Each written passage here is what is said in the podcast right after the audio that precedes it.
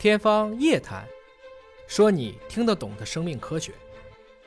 但是陈老师刚才又讲出了一个生命当中最重要的事情：无分别心。哦，天地不仁，以万物为刍狗。对，规律对谁都一样，嗯嗯对人也是这样子。嗯，对花、对草、对老鼠、对好人、对坏人，物理定律是一样的。有人可以违法，没有人可以违反物理定律。嗯，所以从这个意义上讲，无差别心、无分别心，就会使得我们在同一环境下产生各种各样的生存竞争。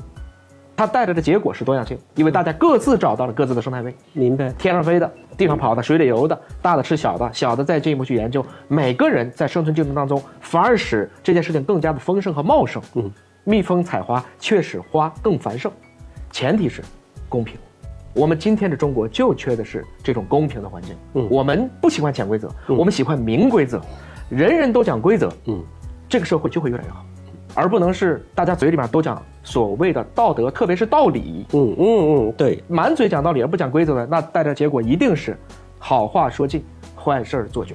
明白，明白。我相信这一生嗯，我看过你之前很多的故事，你应该是见过很多这样的案例。嗯那这种无分别心的一个最大的优点，就是在于它让大家所有人都具备了机会均等，明白，结果不会均等的，嗯，明白。但是机会均等就会让人产生希望。